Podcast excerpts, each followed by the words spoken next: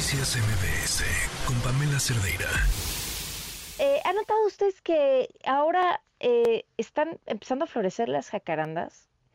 ¿Quién nos adelantó el reloj? Ya ven que les dije, mediados de enero yo sentía que ya se está acabando el año. Bueno, la naturaleza ya cree que es marzo.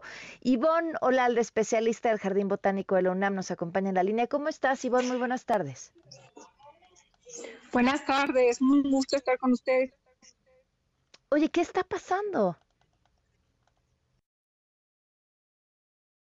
Las plantas tienen la información para reaccionar a su medio ambiente. Entonces, eh, por ejemplo, las semillas, cuando hay suficiente agua, pueden terminar o cuando hay frío, las plantas pueden perder el follaje para pasar esta temporada. Y ahorita, pues, hace más calor de lo que en otros años había hecho. Entonces, yo creo que los árboles están respondiendo a eso. ¿Es común que veamos de pronto estos cambios de floración? O sea, si dado que es por algo relacionado con el cambio de temperatura y que independientemente del gran esquema del cambio climático, esta pues tiene variaciones año con año? Sí, como mencionas, cada año vemos estas fluctuaciones. Eh, hace unos cinco o seis años teníamos temporadas de frío un poquito más marcadas. Ah, hablo de la Ciudad de México. Eh, un poquito más marcadas, un poquito de más días de frío, pero en los últimos años esto ha disminuido. Em, años anteriores, unos, unos cinco años para acá, había, eh, no, yo en, las plantas del jardín, que no se quemaban por los eh, días fríos, sino que permanecían bastante bien. Este año sí, como hubo más días de frío, se quemaron un poco, pero ya otra vez tenemos el calor encima. Eso sí puede fluctuar un poco de año en año. Este año, pues parece que va a estar marcado por el calor.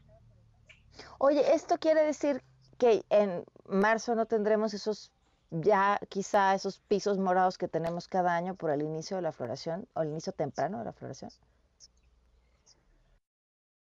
No se presentan los días porque también aquí en la ciudad hemos tenido algunas pequeñas lluvias y todo esto nos va a ir marcando tiempos. Entonces, eh, depende cómo esté. Si sigue el calor, pues las plantas van a pensar que ya es primavera, van a reaccionar más bien a que ya es primavera y eh, van a empezar a ese proceso.